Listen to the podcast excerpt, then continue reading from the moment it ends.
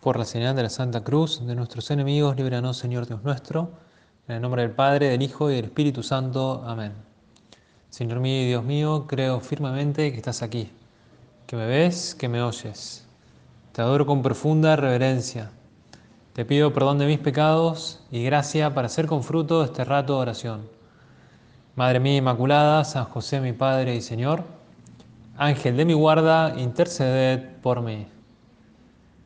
Todos los meses hacemos un parón para hacer el retiro mensual, para prestar mejor atención a lo que el Señor nos quiera pedir en nuestra vida interior, o lo que nos está pidiendo también para que hagamos examen, para amar cada vez más al Señor, para contemplarlo más largamente. Y no se ama lo que no se conoce, lo que no se contempla, y también tenemos que mirarnos despacio a nosotros mismos, a esa luz de Dios para descubrir y quitar todo lo que estorba a nuestra fe, a nuestra esperanza y a nuestro amor con mayúscula. Ojalá también ahora en este retiro mensual podamos hablar con el Señor de estos temas para acercarnos más a Él, para crecer como iglesia. Y para eso queremos también en este mes de noviembre, primero meditar los novísimos. Estamos en un mes en el que tradicionalmente nuestra Madre la Iglesia nos pone esta consideración de la realidad última, de la realidad de la muerte, de la realidad de los difuntos, el verdadero sentido de la vida, sobre cómo aprovechamos el tiempo y sobre cómo hacemos fructificar los talentos. Fíjate, recordamos no solamente a los que ya han terminado su camino en la tierra, sino también a aquellos que están con el Señor y a quienes le podemos pedir tantas cosas. El primero de noviembre hemos dedicado a todos los santos, pero el 2 de noviembre le hemos dedicado eh, oraciones a las almas del purgatorio. Seguramente le ofreceremos o le ofrecimos también por esas almas, por el eterno descanso, por esas almas que necesitan también sufragios acá desde la tierra. Y sobre todo habremos visitado los cementerios, Habremos visitado ese lugar donde reposan los restos de nuestros seres queridos. Y este mes es un mes también para considerar las postrimerías, los novísimos, las cosas nuevas.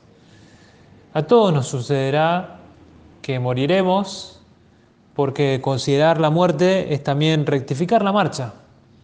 No es pesimismo, sino es ver la necesidad que tenemos todos de ponernos delante de Dios y ver que la muerte no puede ser vista como algo injusto, como algo que no nos corresponde o que nos quita la felicidad. Al contrario, por un lado, la muerte tiene como ese doble sentido para un cristiano. Por un lado, tristeza, porque es el máximo desánimo, o literalmente el cuerpo se desanima del todo. Y por otro lado, es un motivo de alegría, porque nos encontraremos con Dios, podremos vivir cara a Cristo, podremos también tener esa visión finalmente de las tres personas divinas. Y una de las mayores desgracias del mundo actual es que vive marcando ese olvido de la vida eterna. Mucha gente se desenvuelve por la vida sin idea de lo que viene más allá. Yo digo siempre que hasta el cielo no paramos. Y ojalá el Señor nos prepare en esta tierra ese camino hacia el cielo. Nosotros no podemos olvidarnos de que la muerte existe, de que hay un más allá, de que tenemos que estar preparados y que tenemos que morir y que después de la muerte habrá un juicio y ese juicio saldrá el cielo, el infierno o el purgatorio. Nacemos para no morir, me gusta decir, porque nacemos para ir al cielo. Y es una eternidad lo que está en juego. Por eso cada uno tiene que pensar también que la iglesia tampoco puede omitir o mutilar el mensaje del Evangelio. No puede olvidarse de predicar que hay una muerte, que hay un juicio particular, universal, que hay un infierno, que hay una gloria en el cielo. Y es el amor lo que nos tiene que mover, no el temor. Y nos ayuda a vivir cara a Dios, la muerte, porque nos da sentido de eternidad. O sea, no se puede olvidar que tenemos un destino, eterno. Decía San José María, si quiere una vez al día, ponte con el pensamiento en trance de muerte para ver con esa luz los sucesos de cada jornada. Te aseguro que tendrás una buena experiencia de la paz que esa consideración produce. Y ojalá sepamos también nosotros considerar las cosas que el Señor nos muestra para ver ahora en este rato oración esa consideración de los novísimos. Y lo primero que se me viene a la mente es como decía San Pablo, no tenemos aquí ciudad permanente, porque estamos de paso, estamos de paso hacia la vida eterna. Por eso somos como esos viajeros, decía también un autor de espiritualidad, esos viajeros que se instalan en los grandes trenes internacionales, que poco a poco están volviendo, donde los pasajeros se duermen y, como en un hotel, eh, se olvidan de que están de viaje, hasta que al asomarse por la ventanilla se dan cuenta de que el tren ha pasado ya varias estaciones y que tiene que bajarse pronto. Y decía este autor espiritual, la presente vida es a modo de uno de esos trenes nos olvidamos a veces que en ella estamos de paso, hasta que vemos algunos descender, es decir, morirse, y entonces nos acordamos que también nosotros debemos apiarnos. Pero acontece que aunque habemos a muchas personas desaparecer de este mundo, difícilmente llegamos a persuadirnos de que un día nos ha de llegar el turno. Me ha tocado celebrar varias misas últimamente ahí en el cementerio y mientras estoy celebrando veo pasar los féretros de gentes y familiares que van acompañando a su difunto, pero la verdad que es muy bonito ver también cómo la gente reza y se prepara para ese momento, pero hay muchos, muchísimos, que piensan que la muerte es un asunto para los demás, que la realidad de la muerte no les toca a ellos, o que no ven el sentido cristiano de la muerte. Vita mutatur non tolitur, se lee en el prefacio de la misa de difuntos, la vida se cambia, no se quita. Y los fieles difuntos viven con Cristo, después de haber sido sepultados con Él en la muerte, pero para ellos el tiempo de prueba terminó. Han dejado ya esta tierra para alcanzar la recompensa futura. Mira, nosotros estamos ahora en este tiempo de prueba y cada día que pasa nos acercamos al momento de la muerte. Pero para el creyente la muerte es la puerta que nos introduce la vida. No moriremos más cuando alcancemos el cielo con la gracia de Dios. Lo escribía un escritor pagano de la época del Imperio Romano, que toda la vida del hombre no es sino un caminar hacia la muerte. Y el Papa Juan Pablo II difiere y dice que la vida de aquí abajo no es un camino hacia la muerte, sino hacia la vida, hacia la luz, hacia el Señor. Mira, pidamos al Señor que para cada uno sea también un camino que sea simplemente cerrar los ojos, dormirse y despertar en el cielo. Esa brevedad de la vida nos habla del aprovechamiento bueno del tiempo, de hacer fructificar los talentos que hemos recibido de Dios. Como decía Carlo Cutis, que doy gracias a Dios de que no he perdido el tiempo acá en la tierra. Y nosotros también tenemos que aprovechar el tiempo para desprendernos de cosas acá en la tierra que no nos ayudan, o para crecer en ese amor a Dios, o para acercarle muchas almas, para tener ese verdadero sentido de la vida. A los cristianos, decía San José María en Amigos de Dios, a los cristianos la fugacidad del caminar terreno debería incitarnos a aprovechar mejor el tiempo. De ninguna manera a temer a nuestro Señor Jesucristo, y mucho menos a mirar la muerte como un final desastroso. Mirá, con razón se llama Tiempo perdido el que se gasta sin servicio a Dios, sin provecho del prójimo, porque se pierden las horas, se pierden los días, se mata el tiempo a veces. Mira, la muerte puede venir en cualquier momento y vendrá inexorablemente. No sabemos cuándo, ni dónde, ni cómo. Lo único cierto es que vendrá. Y para todos los hombres es muy importante ese momento de la muerte, porque a veces se lo espera, a veces no se lo espera. Y lo verdaderamente importante es tener el alma limpia para encontrarnos con Cristo. Te doy un consejo que nos ayuda a todos. Lo dice Jesús. Vigilad, pues, porque no sabéis ni el día ni la hora.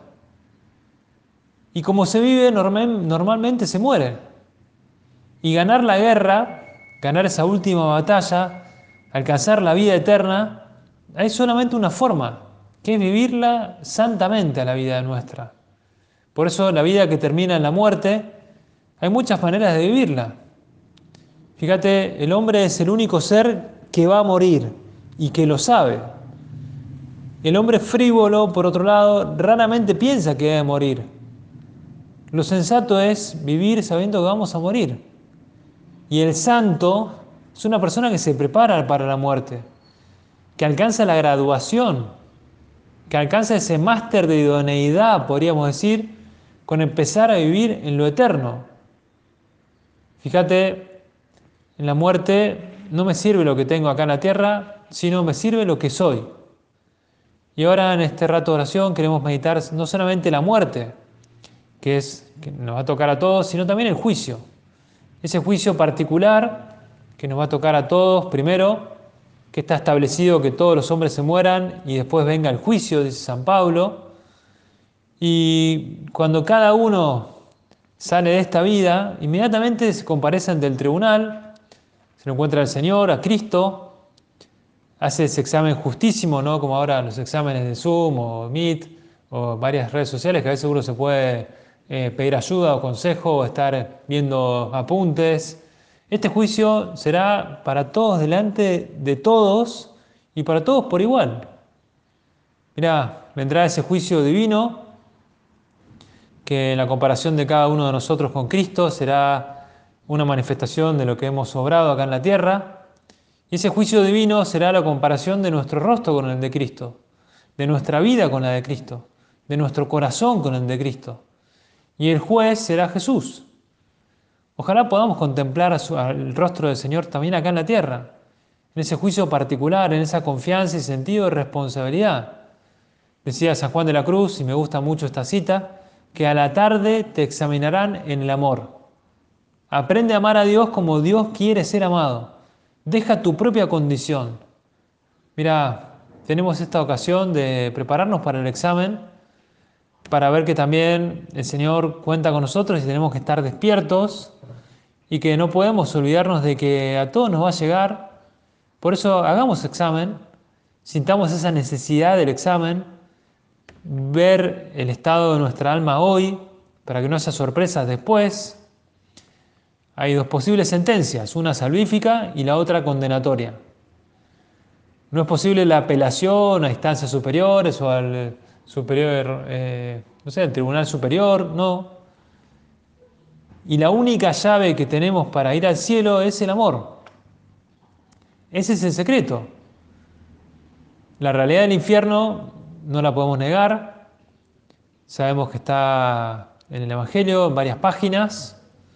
Por eso, Señor, te pedimos ese horror del pecado, ese horror a la eternidad de las penas del infierno, esa pena de sentido, esa pena de daño. Cuenta también otro escritor espiritual que una visión excesivamente trágica de la existencia humana no es cristiana. Lo mismo que los bienes de este mundo no son definitivos, los males tampoco. Toda la vida cristiana está iluminada por la convicción de un final feliz. Como sucede en los cuentos que gustan a los niños o en las novelas románticas que prefieren la gente más sencilla, dice, el final feliz es la aspiración natural de toda persona. El cristiano, en cambio, recibe esta convicción como un don, pero sabe que existe el infierno. Solo el infierno es castigo del pecado, decía San José María. La muerte y el juicio no son más que consecuencias. No tenemos que temerlas, pero sí al infierno, sí al purgatorio. Lo dice el Señor. ¿De qué le sirve al hombre ganar todo el mundo si pierde su alma? Es más, si tu ojo derecho te escandaliza, arráncalo y arrójalo lejos de ti, porque te conviene más perder uno de tus miembros antes que tu cuerpo entero se arroje al infierno, sea arrojado al infierno. Y existe el infierno. Y es bueno meditarlo cada, tanto. Un infierno que es para siempre, para siempre, para siempre, que comporta esas penas de daño, esas penas de sentido, esa pena de daño de no poder ver a Dios nunca más, ese Dios que es el amor, y por tanto esa reducción del corazón. Estamos hechos para amar, digo siempre, y en el infierno no se puede amar. Es más, ahí solamente se conjuga la primera persona, el yo, y no existen los demás. Todos son egoístas. Es la continuación a pleno de, esa, de ese buscarse a uno mismo. Ya estás, perdiste. Porque ahí no se puede amar, se odia, se odia con la compañía amarga de los demonios, de los demás hombres condenados. La pena de sentido sabemos que es ese fuego eterno que quema y que quema sin, consumir, que duele. Es un llanto, un rechinar de dientes, es esa imposibilidad de amar, ese fuego que abraza sin consumir. Nos cuenta Sor Faustina Kowalska que se le mostró mientras estaba en un retiro en el año 1936 el abismo del infierno con sus varios tormentos y por pedido de Jesús ella dejó una descripción de lo que se le permitió ver. Y cuenta Sor Faustina que fue llevada por un ángel al abismo del infierno y contaba que era un sitio de gran tormento, muy grande, muy extenso, y que las clases de tortura eran las siguientes. La primera, la privación de Dios. La segunda, el perpetuo remordimiento de conciencia. La tercera, la condición de que uno nunca cambiará. La cuarta es el fuego que penetra en el alma sin destruirla, un sufrimiento terrible, ya que es puramente fuego espiritual prendido por la ira de Dios. La quinta es una oscuridad continua, un olor sofocantemente terrible. A pesar de la oscuridad, cuenta que las almas de los condenados se ven entre ellos. La sexta es la compañía constante de Satanás. Y la séptima, contaba Sor Faustina, es la antigua, horrible, es una antigua, perdón, una angustia horrible, un odio a Dios, palabras indecentes y blasfemias. Estos son los tormentos que sufren los condenados. Pero no es el fin de los sufrimientos, cuenta Sor Faustina. Existen tormentos especiales destinados para almas en particular. Estos son los tormentos de los sentidos. Cada alma pasa por sufrimientos terribles indescriptibles relacionados con el tipo de pecado que ha cometido.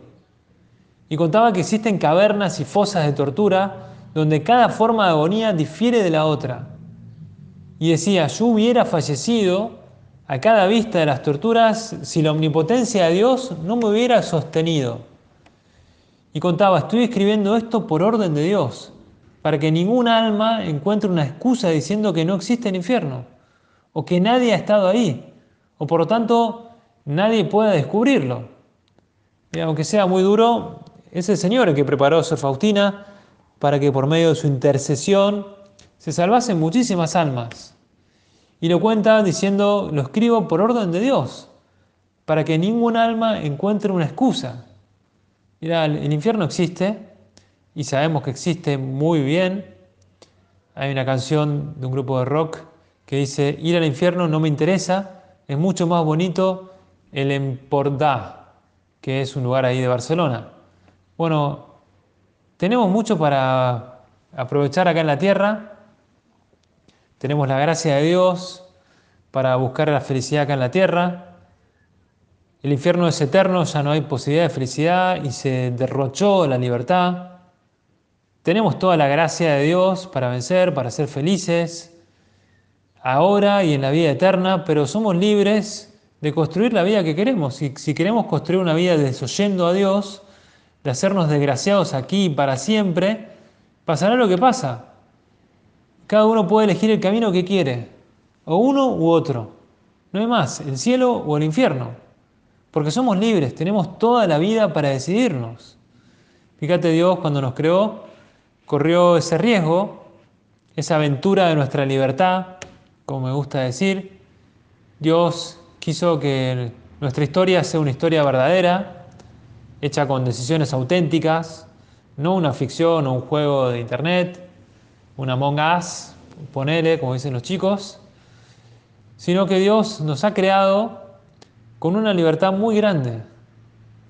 Es más, eh, nos ha creado con una piedad que es, una libertad, perdón, que es como una piedra tan grande, tan grande, tan grande, que es imposible moverla. Porque Dios no la mueve, Dios mueve eh, muchísimas cosas, pero nuestra libertad no la puede cambiar. Es más, nos la permite mover. Otra posibilidad, otro de los novísimos, es el purgatorio.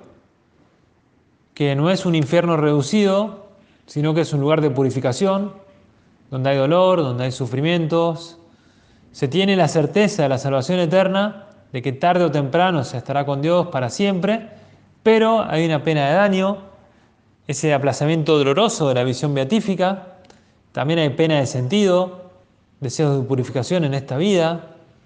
Por eso las almas del purgatorio esperan también esos sufragios de nosotros para rezar por ellos. Existe el purgatorio y existen con penas, como te decía. No es precisamente una ducha de agua caliente, no, es mucho más. Y es doloroso. Y es lógico que sea así. Antes de gozar de la visión de Dios, es necesario que el alma se desprenda de sus malos hábitos, de esas malas inclinaciones, de que se limpie la mancha de los pecados veniales, de que se satisfaga también la pena temporal.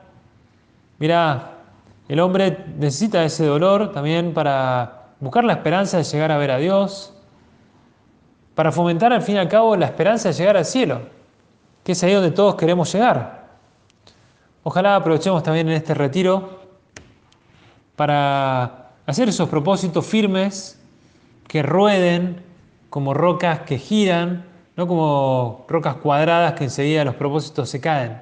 No, propósitos serios, propósitos para seguirte a vos, Señor, y querer también vivir cara a vos, porque estamos en esta tierra para eh, alcanzar la eternidad. Como decía antes, somos seres limitados con hambres de infinito. O como decía también Isabel Sánchez, somos seres imperfectos, pero perfectibles. Porque queremos alcanzar esa recompensa grande que nos espera en el cielo. Y sabemos que nuestro lugar preparado por Dios, para los que lo aman, es el cielo. Y lo dice Jesús, en la casa de mi Padre hay muchas moradas. Voy a prepararos el lugar. Cuando yo me haya ido y os haya preparado el lugar, de nuevo volveré y os tomaré conmigo, para que donde yo estoy, estén también ustedes. Lo dice también San Pablo, ni ojo vio, ni oído yo, ni vino a la mente del hombre lo que Dios ha preparado para los que lo aman. Mira, un cielo ha sido hecho para vos y ese amor de Dios nos espera en el cielo, donde no habrá tradiciones, donde no habrá engaños, donde alcanzaremos todo ese amor, toda esa belleza, toda esa grandeza, toda la ciencia. Mira, como antes leíamos a Sor Faustina, hablando sobre el infierno, lo hacemos también cuando contaba sobre su visión del cielo en, otro retiro, que vio el cielo en espíritu, que vio sus bellezas incomparables, la felicidad que nos espera para después de la muerte, y cómo todas las criaturas alaban y dan gracias a Dios sin cesar, y esta fuente de felicidad es invariable por su esencia, decía, pero es siempre nueva, derramando felicidad para todas las criaturas. Dios me ha hecho entender que hay una cosa de un valor infinito a sus ojos, y eso es el amor a Dios. Amor, amor y nuevamente amor. Y nada puede compararse a un solo acto de amor a Dios. Por eso el amor a Dios es el cielo, esos detalles pequeños con los demás, o ese rosario bien rezado, o ese rato de oración delante de la Eucaristía, es amor, es Dios, es entrar en posesión de todos los bienes y al mismo tiempo hacerlos nuevos. Y no los alcanzaremos nunca del todo porque siempre se hace nuevo. Y podemos hacernos una idea pensando en ese premio que alcanzaremos si Dios quiere, preparándonos porque Dios espera también nuestra ayuda, espera también nuestra libertad para que sepamos descubrirlo a Él. Decía San José María, si el amor, aún el amor humano, da tantos consuelos aquí, ¿qué será el amor en el cielo? ¿Qué será el amor que Dios tiene preparado para nosotros? Y el cielo será lo mejor. Y sí, es cierto, si el amor da tantos consuelos acá en la tierra, uno puede pensar en dos personas muy queridas, muy enamoradas, puede pensar en un regalo o puede pensar también en tantas cosas, como me gusta pensar a mí con una escritora italiana eh, que le gustaba bailar cuando era joven, decía, cuando yo llegue al cielo el Señor me invitará a bailar. Cada uno se imagina el cielo como quiere.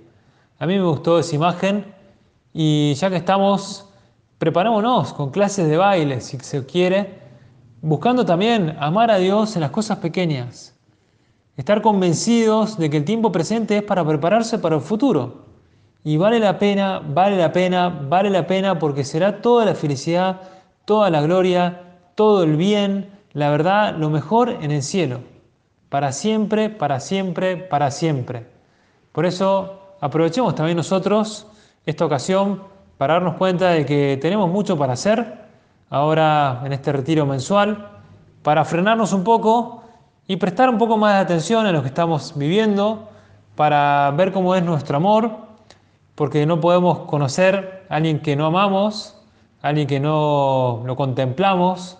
Por eso que aprovechemos también para seguir descubriendo, para seguir amando y quitando todo lo que estorba a ese amor de Dios.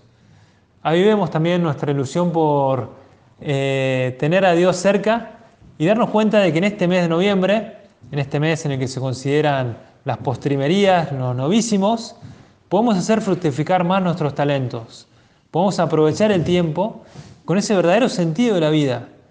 Mira, estamos llamados y hechos para amar, por eso la muerte no puede ser sentida como una injusticia. Vamos a aprovechar para pedirle al Señor que nos dé también ese tiempo bien aprovechado, cuidando y dándonos cuenta de que el tiempo acá en la tierra es un regalo, es un don, y hay que también darle sentido. Aunque tengamos que sufrir acá en la tierra, nos espera en el cielo algo mucho más grande. Fíjate, ojalá sepamos tener ese amor a Dios tan grande, como decía el Evangelio el otro día, que el primer mandamiento es el amor a Dios sobre todas las cosas, con todo el corazón, con toda la mente, con todo nuestro ser, y al prójimo como uno mismo. Y ahora en estos días, releyendo la encíclica del Papa Fratelli Tutti, te animo también a releerla, porque ahí está el amor, ahí está también ese querer a Dios, ahí está no olvidarnos del destino eterno que tenemos todos en el cielo.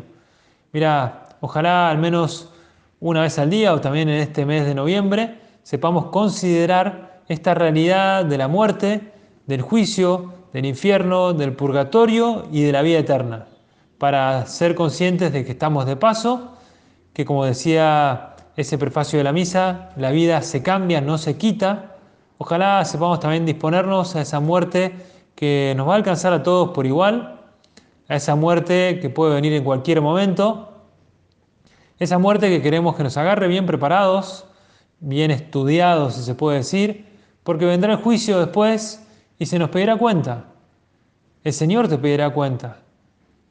Y decía San José María, para los que lo aman a Dios, no será juez, será simplemente Jesús.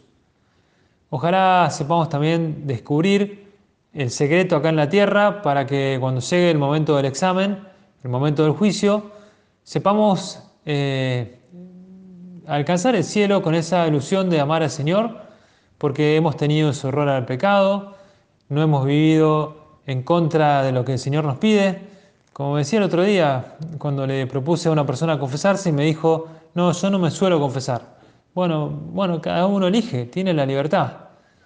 Y el infierno existe y también uno tiene que prepararse, pero qué bueno también que dispongamos nuestra alma para ver también que el Señor nos espera en el cielo y que también quiere que reaccionemos acá en la tierra para saltarnos el purgatorio a la torera, como decía San José María, para darme cuenta de que por más que venga la tentación, tenemos mucho para ganar en el cielo. Preparémonos también para esa mansión que nos tiene preparada el Señor, esa mansión que ni ojo vio, ni oído yo, ni vino a la mente del hombre lo que Dios ha preparado para los que le aman, dice San Pablo, y así podremos también despertarnos un día en el cielo, también con nuestra Madre, Reina de todos los santos.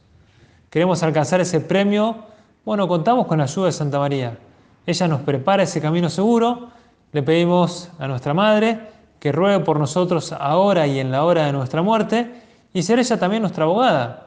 Será también la que se nos presente también ante el juicio delante del Hijo y qué alegría tendremos también en el cielo cuando en compañía suya podamos gozar para siempre de la visión beatífica de la Santísima Trinidad. Te doy gracias, Dios mío, por buenos propósitos, afectos e inspiraciones que me has comunicado en esta meditación. Te pido ayuda para ponerlos por obra. Madre mía Inmaculada, San José, mi Padre y Señor, Ángel de mi guarda, interceded por mí.